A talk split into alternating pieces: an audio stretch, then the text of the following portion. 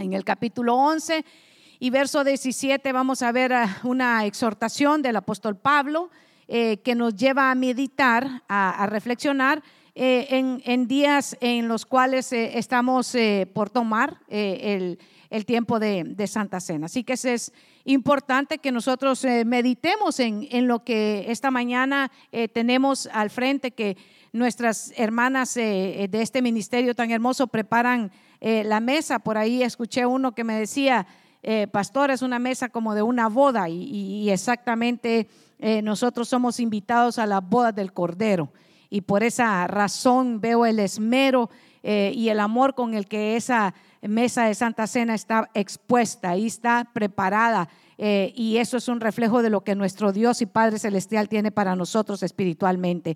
Le damos un aplauso a nuestros hermanos que preparan ese ministerio tan hermoso. Gloria a Dios por la vida de estas siervas y siervos que hacen esta labor tan especial.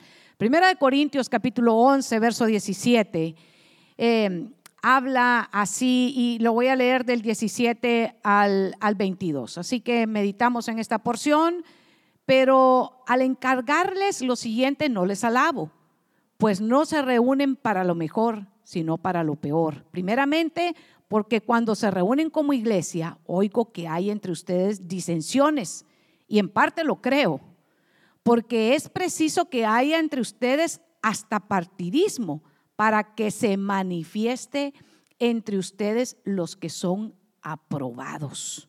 Verso 20.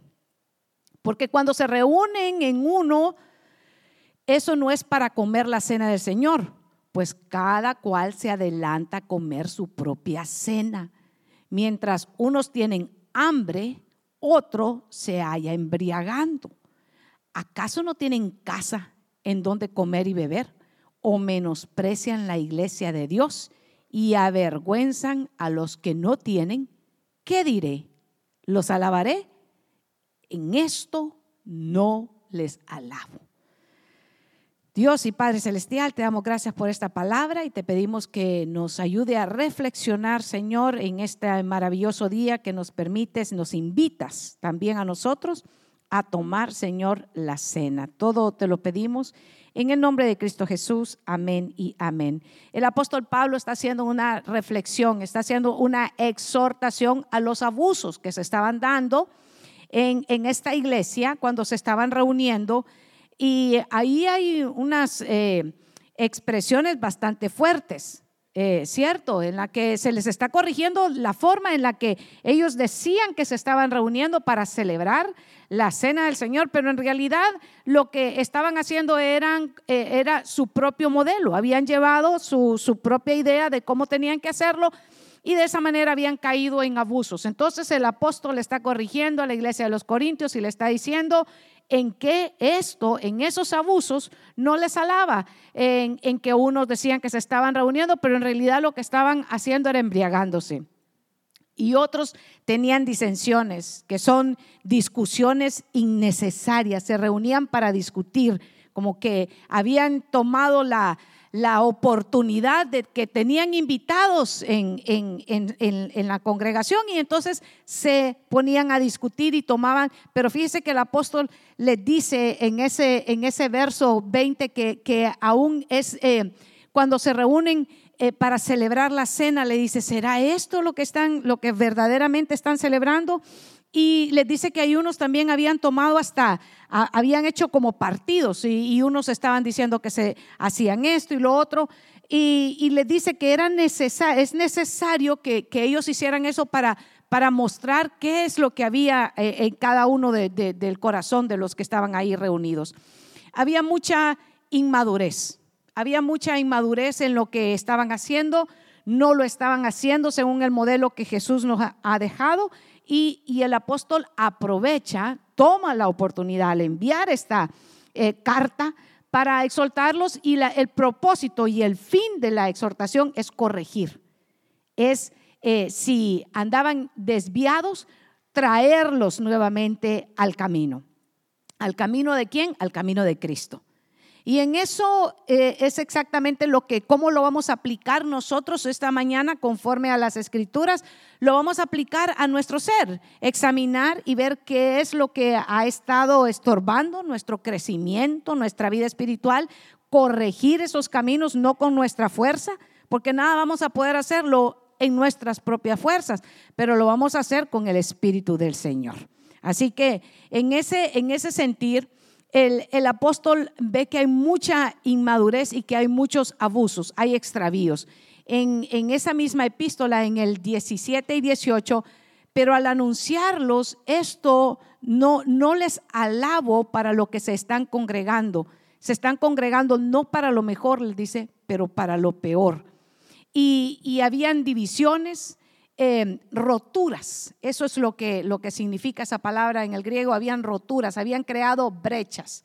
Habían dicho los, los ricos en un lado que sí traían lo que podían compartir y los pobres quédense por ahí porque no hay nada que compartir. Entonces habían creado brechas. Hoy, hoy en día vemos muchas brechas eh, generacionales eh, que se intentan meter porque la iglesia le, entran muchas veces modas y, quieren implantar modas en, la música y modas en, muchas, en muchas formas y eso crea ruptura.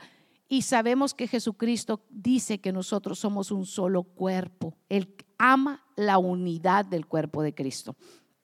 Así que en eso no les alaba. Efesios, en el capítulo 4 y verso 14, veamos parte de la inmadurez. Quiero darles solo dos puntos acerca de la, de la inmadurez que estaban manifestando, eh, eh, cómo se manifiesta la, inmadurez y, luego avanzaremos un poquito más en, en el tema. En Efesios capítulo 4 dice, para que ya no sean niños sacudidos por las olas y llevados de aquí para allá por todo viento de doctrina, por la astucia de los hombres, por las artimañas engañosas del error.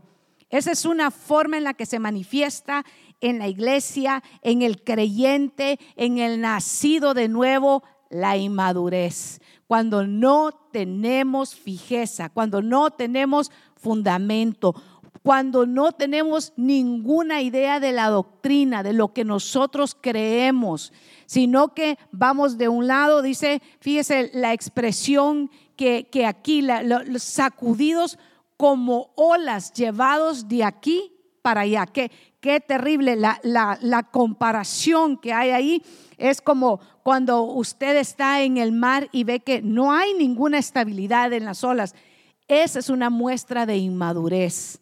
Cuando nosotros estamos corriendo de un lugar para otro, que nos ofendemos por cualquier cosa y andamos en busca de la iglesia perfecta. Buscamos e idealizamos y tenemos una idea de cómo tienen que hacerse las cosas a nuestra propia mente. Y yo le quiero decir, iglesia, esa es una forma de inmadurez, porque aquí el único perfecto es Cristo Jesús. Estamos, dele palmas al Rey.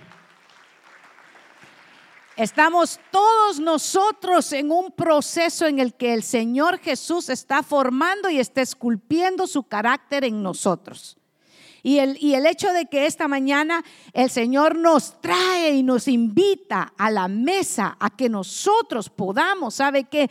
Asistir, tomar y no rechazar esta oportunidad en la que el Señor nos está, ¿sabe qué? Formando, está esculpiendo en nuestra vida. Y, eso, es, eso es precioso porque nos, antes de que nosotros lo tomemos, nos llama a que reflexionemos, nos llama a meditar en nuestros caminos. ¿Para qué? Para que, para que sea Él el que perdone cualquiera que sean nuestras faltas. Y, otra forma en la que se manifiesta la inmadurez, usted la va a encontrar en, en Hebreos 5:12. Pues aunque ya deberían ser maestros, otra vez tienen necesidad de que alguien les enseñe los principios elementales de la palabra de Dios. Si habéis llegado a tener necesidad de leche, y no de alimento sólido.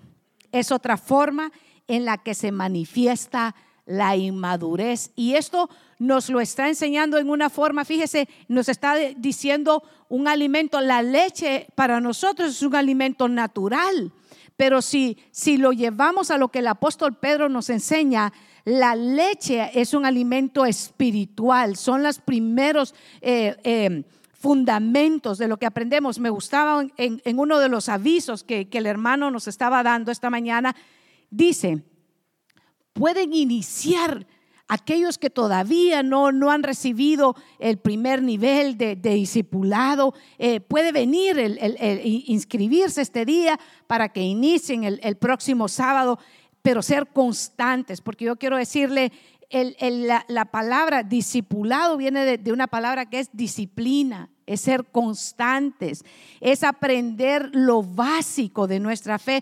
Y, muchos dicen, no, pero es que, es que no, no tengo tiempo para eso, pastora, porque viera qué ocupado vivo eh, eh, yo. Y, es que me dicen a mí, es que yo trabajo. Y yo, a mí me causa risa porque yo le digo, yo también trabajo. No, pastora, pero es que 40 horas. Yo también trabajo 40 horas, le digo. Sin embargo, nuestro deber es no quedarnos inmaduros, niños que, que tienen necesidad, ¿sabe que De que les estén dando constantemente leche. Es bueno para el nuevo convertido, pero los que ya tenemos un ratito de tener y estar caminando en el Señor, tenemos que exponernos a un alimento más sólido. Y, es hermoso, fíjese que ahora mismo en el grupo, hermano, de, alabanza, hay tres hermanas en estado de, bienaventuranza, están esperando bebés. Y, le quiero contar, todas son niñas, gloria a Dios, ¿cuánto dan? Gloria al Señor. Y, y esos bebés pronto, hermano, en unos dos meses, otro, usted los va a ver aquí, los presentan y los traen, pero lindísimo, ¿verdad? Esa presentación de niños. Pero ese niño no se puede quedar siempre tomando leche. Va a tener que ir avanzando a un diferente tipo de alimento. Y ya cuando tienen, hermano, seis a ocho meses, están comiendo, ¿verdad que están comiendo otro tipo de alimento? Y ya cuando tienen un año, comen como náufragos, hermano. Y ya no digamos de dos años, parece que tienen un estómago de misionero, hermano, que come de todo y en todo lugar, ¿verdad? Si usted se descuida, hermano, ellos le agarran todo porque el niño va creciendo, diga, va madurando y va buscando otro tipo de alimento y disfruta de la leche, sí. Así como nosotros los creyentes nacidos de nuevo disfrutamos que nos hablen de la palabra del Señor y nos den los fundamentos, pero siempre estamos anhelando algo más. Queremos ir avanzando, queremos ir madurando y queremos poner también, ¿sabe qué? Nuestra vida en servicio al Dios Todopoderoso, porque para eso Él nos llamó. Y fíjense que esta epístola de los hebreos exhorta y habla a no quedarnos niños, sino a crecer. Y, el ir a la mesa, el tomar la Santa Cena, nos ayuda, ¿sabe qué? A madurar, a entender que la palabra es un espejo. ¿Cuántos saben que la palabra es un espejo? En la que nos vemos reflejados, en los que vemos, ¿sabe qué? Nuestras faltas. Pero lo precioso es que el Señor no está aquí esta mañana para recriminar nuestros errores, porque Él ha dicho que si hemos pecado, abogado tenemos para con el Padre, a Jesucristo, el justo, el que ahora mismo perdona todas nuestras faltas si nosotros venimos con un corazón arrepentido delante de Él. Y eso nos ayuda a madurar. Eso nos ayuda a crecer. Eso nos ayuda en ir en pos de lo que el Señor nos ha enseñado. Así que esas son dos, dos formas rápidamente de las que podemos hablar de la inmadurez. Una es ser como la ola del mar. Es ir y venir y no agarrar ningún fundamento porque todo nos molesta porque todo nos estorba, porque si no hicieron eh, o no cantaron eh, de la forma en la que a mí me gusta, entonces no es. Y yo le quiero decir, hermano amado, no estamos cantando aquí para complacer gustos, estamos cantando aquí para adorar y celebrar y exaltar el nombre de nuestro Señor Jesucristo aunque lo hacemos con todo amor para que usted y yo podamos adorar juntos, porque esa es, parte de nuestra función como ministerio ASAF de adoradores, es invitarlo a usted y por eso oramos y por eso buscamos hacerlo con excelencia para el Señor, pero al final nuestro corazón es adorarlo a Él por lo que Él es. Ahora, no nos podemos quedar en ese punto, pero tenemos que avanzar. Entonces, primero no ser como la ola del mar, que, nos vamos de cualquier lugar porque, porque todo nos estorba, todo nos molesta. Somos niños y creemos que exponemos a los hermanos y el que se está exponiendo somos nosotros mismos porque está mostrando nuestro débil carácter como un niño. Un niño en, en una casa, el que tiene tiernos, sabe que cuando el niño llora, todo para Ahí lo invitaron a usted a comer y todo, todo para porque el niño está llorando. De esa forma igual es cuando un, un, cristiano inmaduro en la congregación llora por todo y para todo el campamento, hermano, porque nos quedamos maravillados. ¿Y por qué llora el hermano? Es que dice que no hay amor. ¿Y por qué no hay amor? Es que no lo saludó el diácono en la entrada, hermano, el servidor pasó y, no, lo, no, lo, no lo saludó. Y entonces no hay amor. Es un cristiano inmaduro que está llorando, está manifestando que, que no hay crecimiento espiritual en él. Así que, y el segundo es quedarnos siempre eh, sí, buscando los, los primeros eh, rudimientos. Quedarnos ahí y no avanzar en pos de lo que es el alimento sólido, más allá de la leche espiritual que repito, la leche espiritual es necesaria, pero necesitamos, diga, avanzar. Habiendo dicho esto, el apóstol habla acerca de las brechas, de las divisiones, de los bandos. Ha conocido usted lugares donde tienen bandos, ¿verdad? Y el lugar más, más eh, claro donde usted puede encontrar que tienen bandos, hace unas semanas eh, me invitaron con el pastor a ir a un juego de béisbol. Le voy a contar, me voy a ministrar con usted aquí. Nunca en mi vida había ido a un juego de pelota de béisbol, hermano. Eh, eh, de donde yo vengo es mucho el fútbol, pero el béisbol no mucho. Pero yo decía, eso, eso está interesante. Pero cuando usted va a un estadio, si juegan dos equipos, generalmente son dos equipos, ¿verdad? ¿Verdad que hay un bando? Uno celebran cuando el otro mete gol o cuando el otro mete un honrón o lo que sea, pero ahí usted ve bandos. Pero eso es natural porque diga, ese es deporte, ese es el mundo, diga, el mundo. Pero en la iglesia no podemos tener bandos. En lo espiritual no, no debemos de tener bandos. Y aquí se estaba manifestando que habían bandos. Unos decían, yo soy de Pablo, yo soy de Apolo, yo... Y otros decían, yo soy de Cristo. ¿Cuántos dicen, yo soy de Cristo? Y se estaba manifestando y eso es también otra señal de inmadurez, de no haber entendido que no es hombre el que pagó por sus pecados. El que pagó por sus pecados se llama Cristo Jesús en la cruz del Calvario y no hay otro intercesor entre Dios y el hombre sino Cristo. Así que Él es el camino, Él es la verdad y Él es la vida y nadie va al Padre si no es a través de Cristo Jesús. Así que no podemos tener bandos. El tener bandos, el tener bandos es señal de inmadurez. Y, fíjese que es hermoso que aquí en la casa del Señor hay muchos equipos de servicio, hermano, muchos servidores, gloria a Dios. Y hoy se están estrenando servidores del mes de julio. ¿Y quién es la casa refugio de este mes?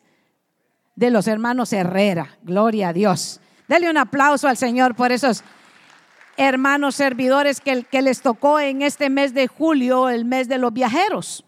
Y, y, ellos están haciendo una extraordinaria labor, una extraordinaria labor para servir a los santos, al pueblo de Dios.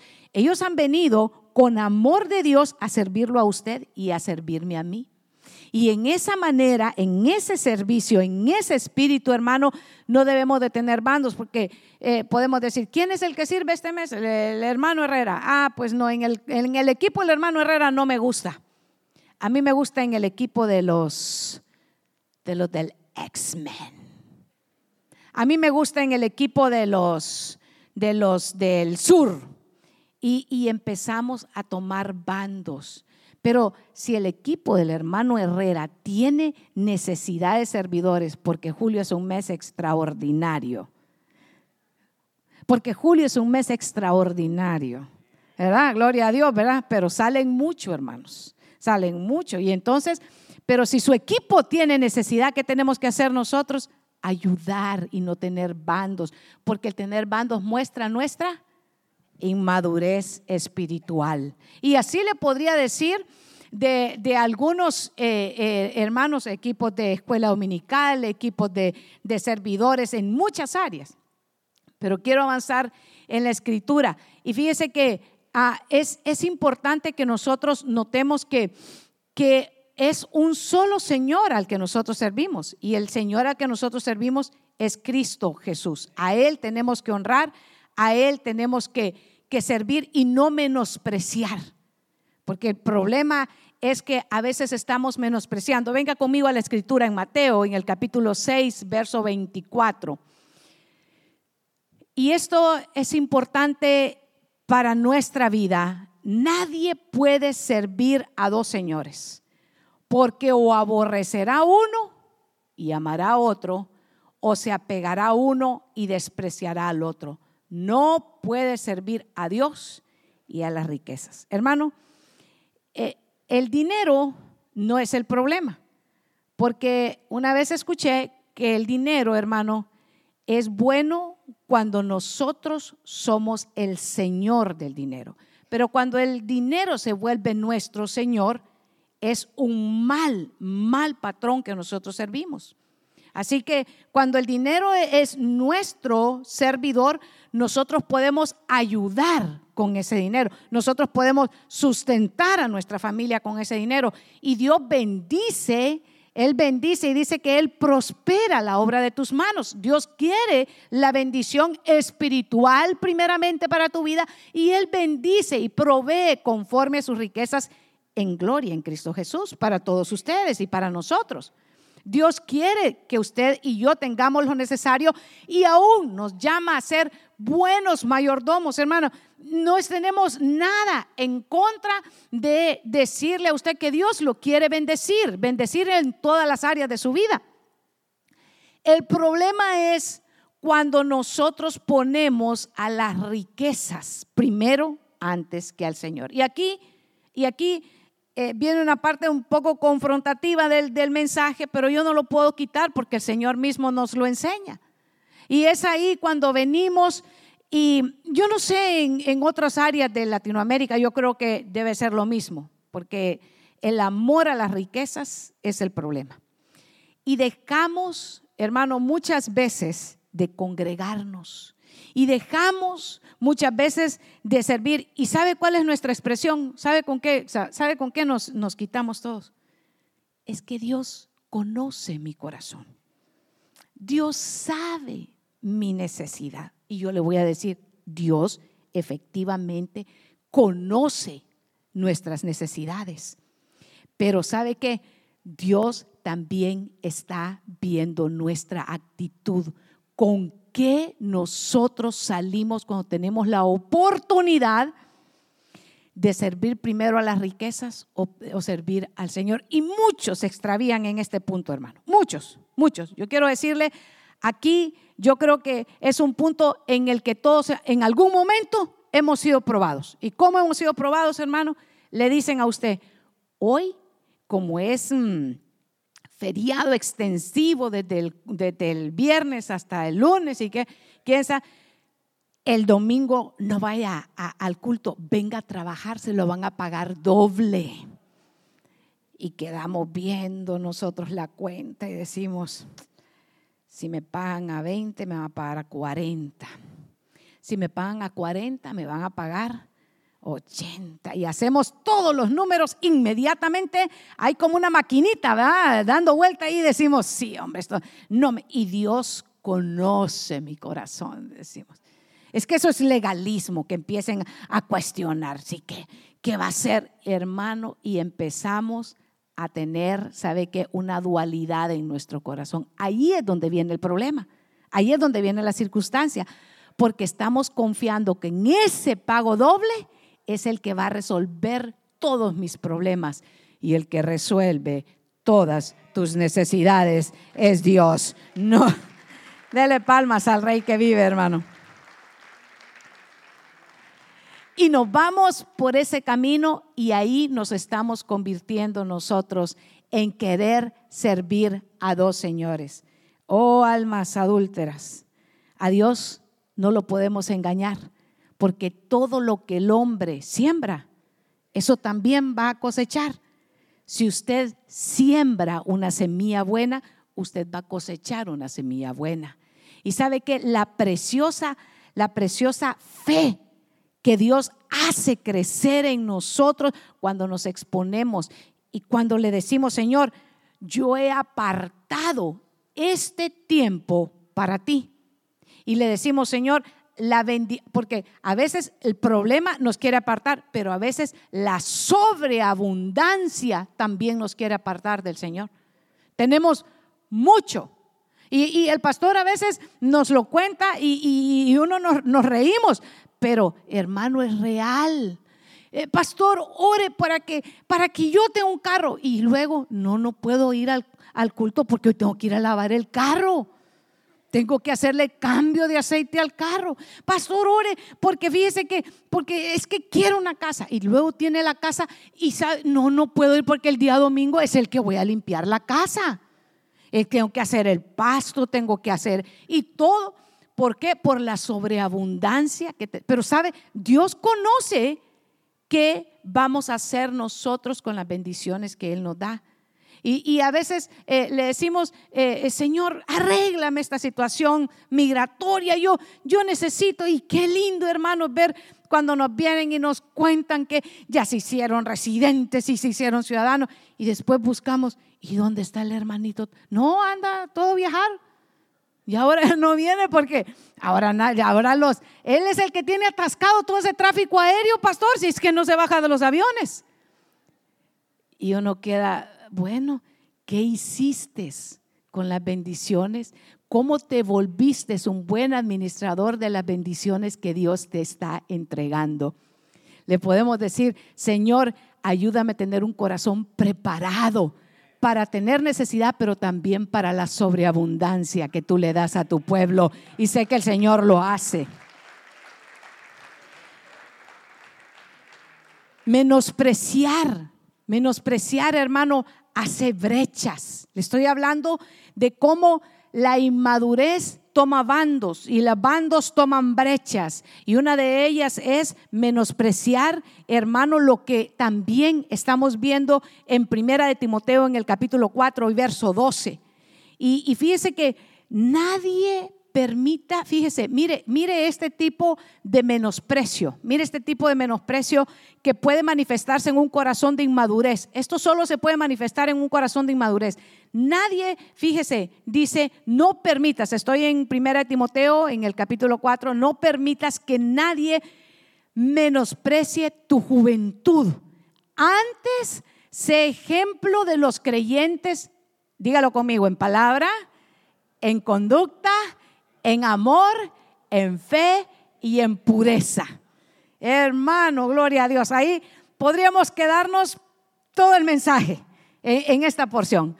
Esta, mire, esta menosprecio, no me lo quiten, déjenlo ahí, yo lo también aquí lo tengo. Este es, es tremendo, es tremendo, porque esta es una forma de menospreciar, ¿sabe qué? A menospreciar en la juventud. Y, a veces nos ha tocado recibir la instrucción de un joven o una jovencita en algunos de los de las enseñanzas que tienen menor edad que nosotros. Pero yo quiero decirle que en lo espiritual, la madurez no se mide por la edad, se mide por el conocimiento, la búsqueda de la palabra, de la conducta, del amor y de la fe y la pureza que aquel joven o aquella jovencita tenga para con el Señor. Dice amén. Ahí es donde se mide, porque el Señor mide. Esa, esa forma no, no, nos gusta mucho, pero, pero es importante que nosotros entendamos que cuando venimos a la mesa tenemos que venir con una actitud correcta tenemos que venir. Y, la actitud correcta tiene que ir primeramente ahora que estamos escuchando la palabra. Estos minutos que el Señor nos está permitiendo es buscar la actitud correcta de nuestro corazón para venir en una forma correcta y tomar los elementos que el Señor, esos elementos espirituales, ese pan y ese vino que están ahí, que produce transformación en nuestra vida, que cambia esta genética de maldad por una genética espiritual que el Señor está formando en nuestros corazones y como iglesia venir y no cometer los abusos de los cuales el apóstol Pablo exhortaba a los corintios a decirle cuando se reúnan, reúnanse con el propósito correcto de venir y de buscar la voluntad de Dios cuando celebren la cena del Señor porque no es mandato de hombre, es mandato del Señor. Y por eso es que nosotros lo hacemos. Hay, muchos en este tiempo que a esto le han llamado, no es que eso, eso es legalismo. Hermano, esto no es legalismo, esto es, esto es lo que el Señor nos mandó a hacer.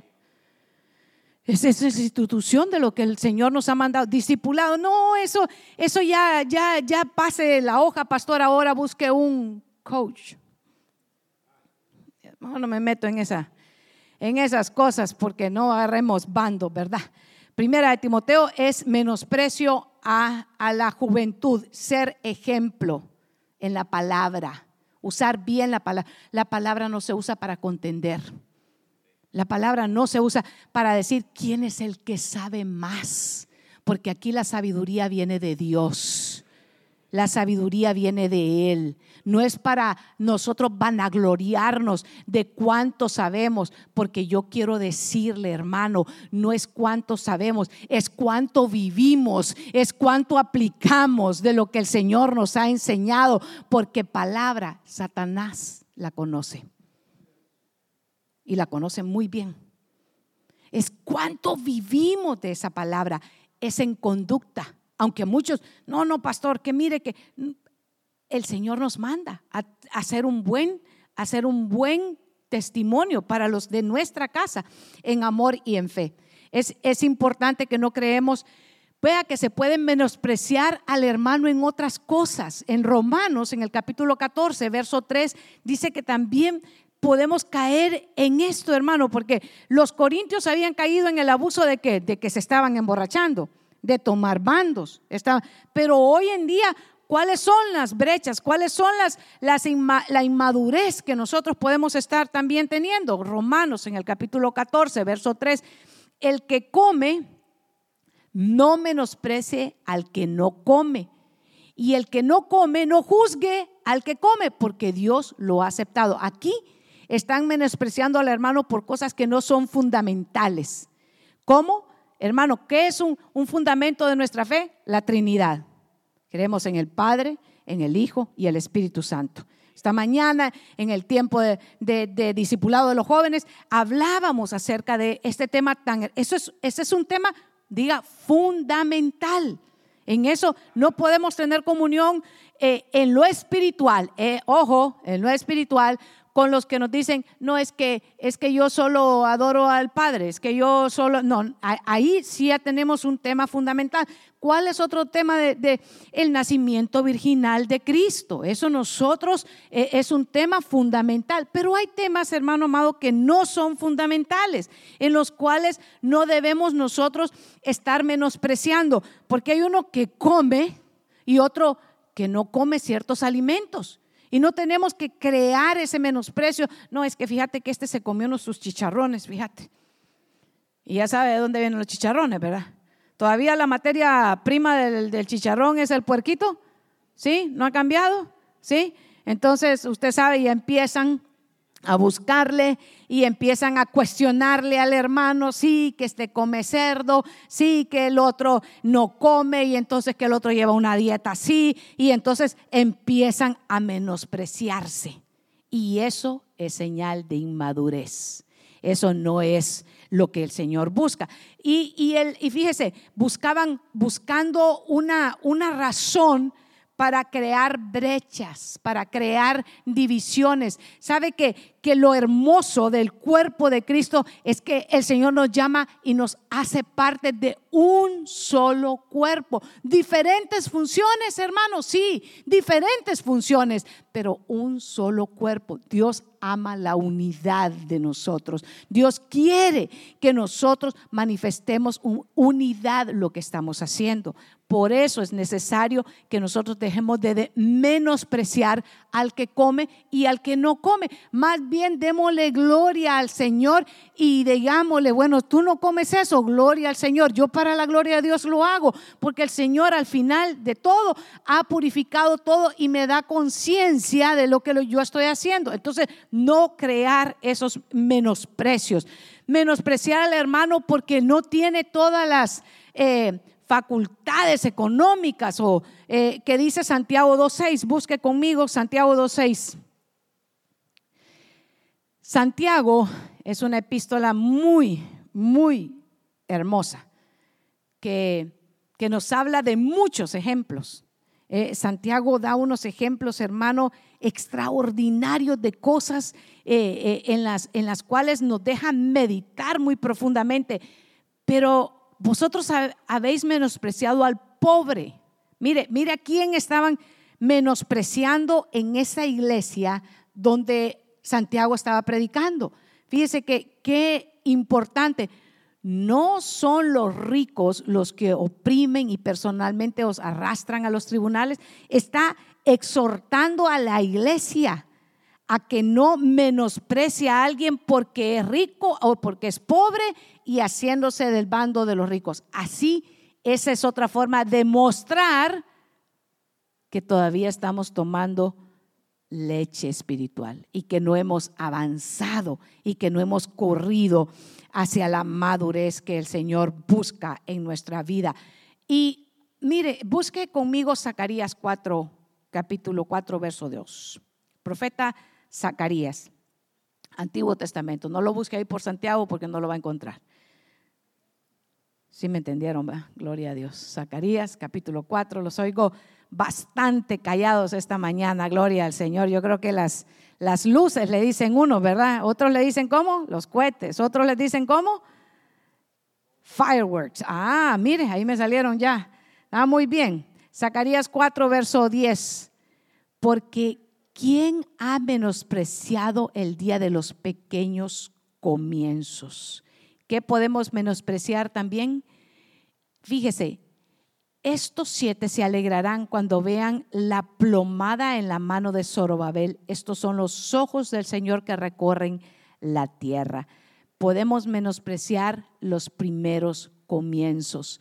Menospreciar, ¿sabe qué? Al hermano que viene iniciando al hermano que, que le nace, sabe que en su corazón cuando están eh, cantando y están adorando y aquel se está derramando delante del Espíritu de Dios y viene uno que ya tiene algún tiempo de caminar en el Evangelio, sí, eso es, eso es Así era yo cuando inicié, ya, ya, ya va a avanzar, ya va a ver, ya, ya usted va a madurar. Y esa no es madurez. Eso es menospreciar al hermano que siente la presencia del Señor porque Él está enamorado de Cristo. Pero cuando ya estamos sazonaditos, ya miramos al otro que está danzando, sí, sí, sí, eh, así hacía yo cuando, cuando eh, empecé. Hace como un mes que estuve eh, de viaje en una de las conferencias, me llamó mucho la atención lo siguiente estaban eh, alabando y adorando y en júbilo, hermano, y, y, de repente, de repente, miré que habían dos almas por ahí danzando, hermano. Eh, qué gozo más en una conferencia de eh, tal vez unos 1500 o no sé cuántos habían ahí. Habían bastantes. Había un buen grupo. Pero habían dos, hermano, ahí, dos o tres. Y, y a mí me llamó mucho la atención porque, porque la danza es una expresión espiritual de adoración al Señor. No, no es una, hermano, no estoy tratando de crear aquí una doctrina de la danza porque en realidad eh, muchos dicen, ¿y dónde está la danza en el, Nuevo, en el Nuevo Testamento? Es una expresión de adoración de aquel que está, que conoce que, su, que Jesucristo lo, lo rescató de las tinieblas a su luz admirable, de aquel que reconoce que en algún momento nosotros estábamos muertos en delitos y en pecados y el Señor nos dio vida, nos dio vida y vida en abundancia, de aquel que reconoce, ¿sabe qué? Que, que, antes nosotros no éramos nada, pero a causa de que Él pagó por nuestros pecados, a causa de que Cristo Jesús pagó por nuestros pecados, desborda de gratitud y de alegría y de gozo nuestro corazón por lo que Él ha hecho. Así que menospreciar al que danza por el que no danza es muestra de inmadurez.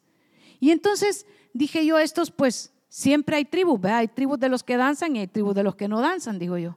Pero yo me inclino mucho por las tribus de los que danzan, porque eh, veo y siento en mi corazón de que nosotros podemos adorar con todo nuestro ser al Señor. Todo lo que respira alaba, Señor. Pero no menosprecio a los que no danzan, porque esos son de los que son salvos, pero pues son salvos y el Señor sabe y van a llegar al reino de los cielos y pues no van a llegar danzando. Pero hay otros que van a entrar y van a entrar danzando y se le han gozado aquí, van a seguir gozando allá, hermano. Entonces, entonces notaba y yo decía, Qué, eh, importante es aprender a estar en medio de, no menospreciar, de no estar juzgando al que danza y juzgando al que no danza. Aunque algunos sí juzgan al que, al que danza y dice, a ese no hay que invitarlo al culto porque vieras qué bullicioso que es. Cuando venís a acordar, anda por toda la iglesia danzando. Entonces no lo invites. Eso es desprecio. Ese es un menosprecio del hermano. No es que es que ese no no tiene el conocimiento y tal vez el que no tiene conocimiento es el que está diciendo, el que está hablando y el que está juzgando. Y, y eso es menospreciar, hermano, los pequeños, menospreciar el corazón que el otro tiene y si solo eso tiene para ofrecerle al Señor ese día. Y si, y si eso es lo que le trajo al Señor, su, danza y está pasándolas, hermano, pero terrible, ¿verdad?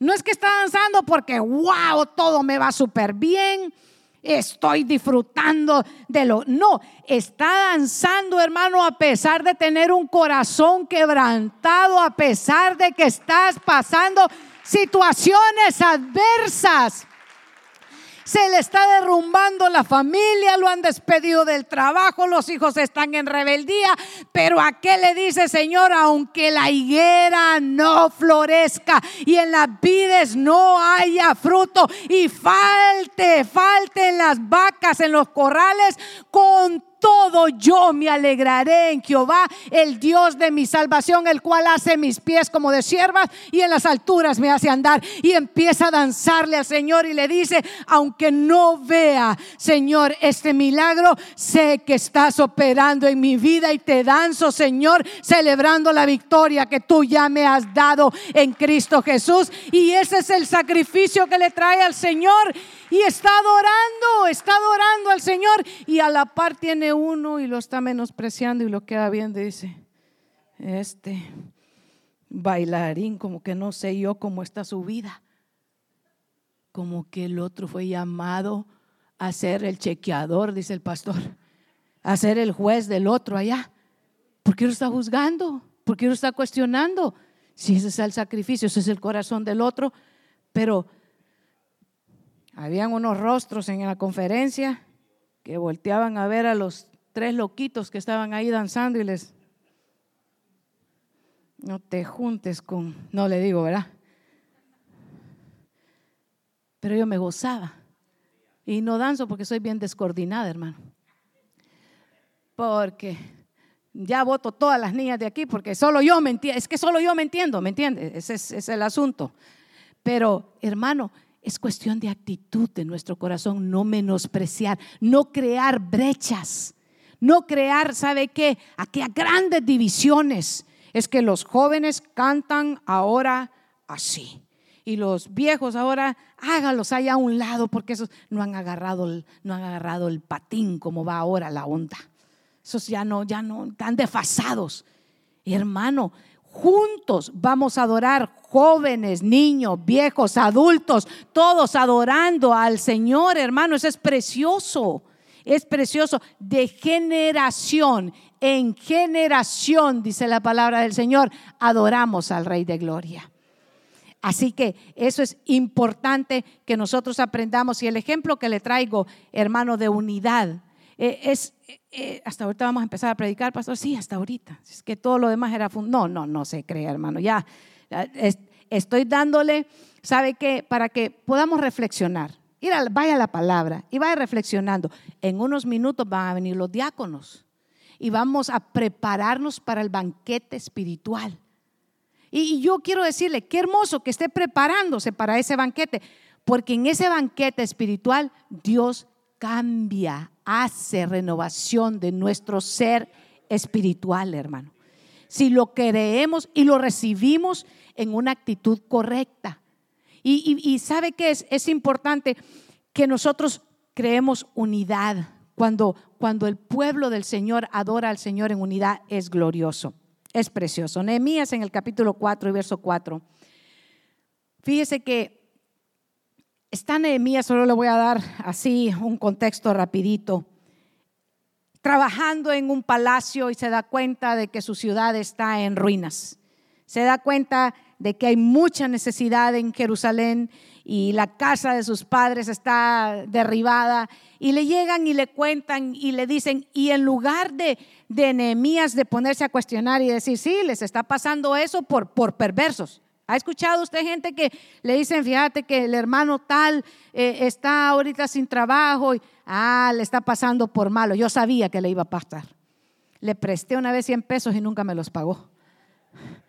De paso le digo, si algo le debe, pague, hermano. Pero no es excusa para no pagar, ¿verdad? Pero no preste porque usted no es banco, ¿verdad? Mejor dónele. Dígale, mira, no te puedo dar los 100, pero te puedo dar estos 20, ¿verdad? Y olvídelos no lo vaya a estar correteando por todo el templo después buscándolo, ¿verdad? Porque, porque en primer lugar usted no es banco, hermano, y, ahí es donde se crean, ¿verdad? Eh, le digo eso, le, digo eso, ¿qué tiene que ver eso con la prédica, pastora? No sé qué tiene que ver, pero yo creo que el Señor a alguien le está hablando. Yo creo que sí le va a servir de algo, ¿verdad? Antes de que llegue la reunión de la familia, que siempre tiene un énfasis en la mayordomía, hermano, eh, se lo doy ahí para que no se vaya a amargar usted y no amargue a nadie. Gloria a Dios. Dicen amén. Gloria a Cristo. Amén. Gloria a Dios. Sí. Le va a servir. Nehemías, en vez de estar cuestionando y decirles, les está pasando por perversos, se duele en su corazón. ¿Cuál es la actitud que nosotros debemos de tener cuando nuestro hermano está en situaciones difíciles? Una actitud, Señor, ayúdalo. Me debe, Padre, pero provéele. Bendícele, porque a Dios nadie lo puede engañar. ¿Cierto? Yo no le estoy llegando diciéndole, hermano, y con una actitud de cara de, No, no, dígale al Señor, ¿verdad? Pero tengamos una actitud de misericordia por el hermano. Entonces, está ahí y, él se duele por lo que está pasando y lo, precioso, ponga, sus ojitos en el verso 4 de Nehemías 4. Mire, oye, oh Dios nuestro. Mire qué precioso. Mire, ¿qué es esto, hermano? Intercesión. Esta es intercesión. Oye, oh Dios nuestro, cómo somos menospreciados. Mire, devuelve su oprobio sobre sus cabezas y entrégalos por despojo a una tierra de cautividad. Nehemías está haciendo, se están burlando, le están diciendo no vas a poder restaurar, porque cuando estamos iniciando, hermano, muchas veces van a menospreciar los primeros comienzos y eso es lo que estaban haciendo con Nehemías y le decían, hasta una zorra, hasta un animal va a poder brincar ese, esa, esa restauración que estás levantando. Cuando estamos iniciando en el Evangelio y, y lo, siguen invitando a los lugares donde sabían que usted se, se, se volvía un borracho. Y, y, entonces lo siguen, no, ¿y ahora qué crees? Que porque eres cristiano ya, ya la hiciste. Si ahora ya, ya te crees mucho y empiezan a menospreciarlo. Pero mire lo que hace Nehemías. Nehemías no se va contra la persona que está haciendo el menosprecio, sino que va en intercesión al Señor. ¿Cuál es el ejemplo para nosotros, hermano? La aplicación de nosotros. Tenemos circunstancias, tenemos problemas, tenemos menosprecio. ¿Lo alguna vez lo han menospreciado porque de repente usted en esta nación se siente como como raro? porque todos hablan de alguna manera otro idioma que usted tal vez lo está aprendiendo. Fíjese que lo precioso es ir delante del Señor, interceder, es clamarle, oye, oh Dios, oye, oh Dios, nuestra oración, mira cómo somos menospreciados. ¿Cuánto cambiaría, hermano? ¿Cuánto cambiaría? nuestra forma de vida si aprendiéramos a ir primeramente a Dios y no primero a los hombres. Si primeramente fuéramos al Señor a llevarle nuestras causas, qué diferencia sería los resultados de los cuales nosotros estaríamos eh, pendientes. Quisiera que en lo que avanzo con el mensaje, los hermanos de Santa Cena se vayan preparando. El menosprecio que trae por restaurar la obra del Señor. Le voy a contar, hace años mirábamos que aquí había que hacer todo, todo había, y aún, ¿cuántos dicen amén? Todavía hay que hacer mucho aquí en la casa del Señor. ¿Cuántos creen? Pero esto es una expresión, hermano, de lo que de lo que primeramente Dios no nos mandó a edificar templos. Le voy a contar. Yo nunca escuché que el Señor a nosotros nos haya dado una orden de vayan y edifiquen templos. A nosotros se nos mandó, vayan y prediquen la palabra, disipulen, bauticen, ¿cierto? Y, y, cuando hacemos primeramente lo que al Señor le agrada, Él se encarga de las cosas que necesitamos. Así que primero, esta mañana Dios quiere trabajar en la, ¿sabe qué? restauración de nuestra vida, nuestra comunión con Dios, nuestra vida espiritual, buscarlo a Él y reconocer que todos, gloria a Dios por los que están este super domingo aquí en la casa del Señor. Gloria a Dios, porque todos los que estamos aquí necesitamos. Si estamos aquí, no estamos por sobrados. ¿Se me entiende esa expresión? No sé si Perdone si sea ofensiva en algún lugar, pero no estoy tratando de ser sarcástica con nadie. Pero no estamos aquí porque nos sobra espiritualidad. Estamos aquí porque necesitamos más del Señor. Por esa razón. Y que Dios sabe que en su infinita misericordia, a través del sacrificio de Cristo Jesús en la cruz del Calvario, nos da la oportunidad. Esta mañana está abriendo Está abriendo. Cristo Jesús ya abrió el camino. Él lo abrió. Él pagó. Y hoy nos da la oportunidad a través del sacrificio de Cristo y nos invita a nosotros a poder venir a restaurar nuestra vida espiritual. Así que no menospreciemos, note que le estoy diciendo no menosprecie, no menospreciemos la obra de Cristo Jesús para con nosotros y que en el momento en el que somos invitados a tomar la mesa, reconozcamos que es para una restauración espiritual en nuestro ser. No menos, no es que, porque uno podrá decir, no es que yo no lo necesito, todos lo necesitamos. Así que quiero llamar a mis hermanos de Ministerio ASAF para que puedan subir. Quiero llamar también a usted a que se ponga de pie después de reflexionar en esta mañana esta reflexión, esta palabra de meditación, esta palabra que, que también nos exhorta y nos dice con qué actitud debemos de acercarnos, sin crear divisiones, sin crear menosprecio, buscando la madurez espiritual, quitándonos, hermano, el cuestionamiento de nuestros hermanos, dejando que sea el Espíritu Santo el que trabaje en nuestros corazones. Con esa actitud, quiero que oigamos la escritura que el pastor va a leer y que después vengamos con la actitud correcta a tomar los elementos y adoremos al Rey de Gloria. Dice amén. Vamos a prepararnos esta mañana escuchando la escritura, diciéndole así al Señor. Gloria a Dios, gloria a Dios. Dice la palabra de Dios en Primera de Corintios 11, 27, dice, por eso, si una persona come del pan o bebe de la copa del Señor, del Señor Jesucristo, sin darle la debida importancia, peca contra el cuerpo y la sangre de Jesucristo. Por lo tanto, antes de comer del pan y de beber de la copa, cada uno debe de preguntarse si está actuando bien o mal, porque Dios va a castigar al que coma del pan y beba de la copa sin darse cuenta de que se trata del cuerpo de Cristo. Entonces vamos a, orar y vamos a decirle al Señor, antes de esto le quiero decir, cada copita que usted agarre es individual.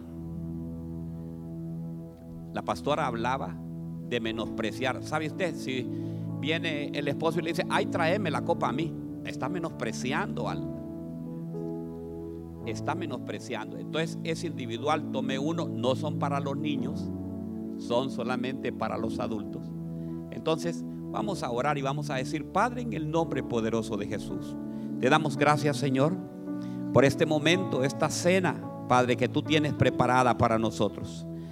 Te pedimos, Señor, que cuando la tomemos, Señor, entre y restaure primeramente nuestra vida. Y si hay alguna enfermedad, Señor, sánala también, Señor, te lo pedimos. Padre, porque sabemos que es tu sangre y que es tu cuerpo, Señor. Te pedimos, Señor, que lo hagamos, que lo hagamos, Señor, con la debida importancia como tú lo estás pidiendo en tu palabra. Todo te lo pedimos, Señor, en el nombre de Jesús. Amén y amén. ¿Pueden pasar? pueden pasar a recoger cada uno.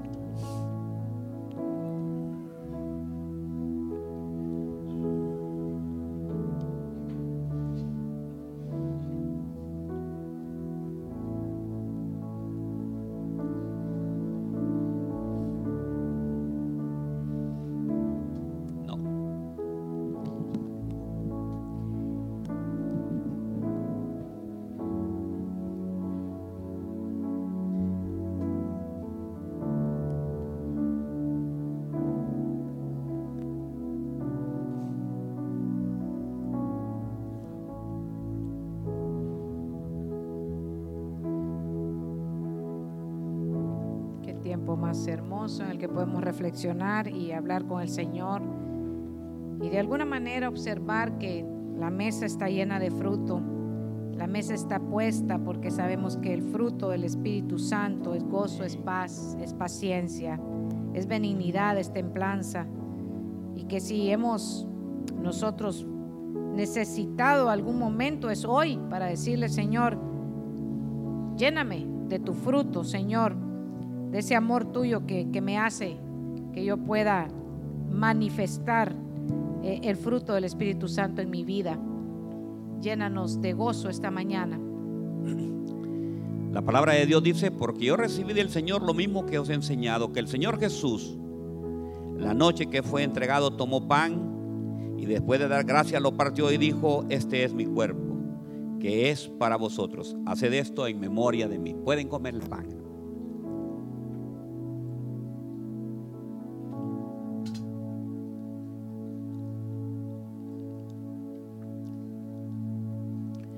De la misma manera, tomó también la copa después de haber cenado diciendo, esta copa es el nuevo pacto en mi sangre. Haced esto cuantas veces la bebáis en memoria de mí. Pueden beber la copa, hermano.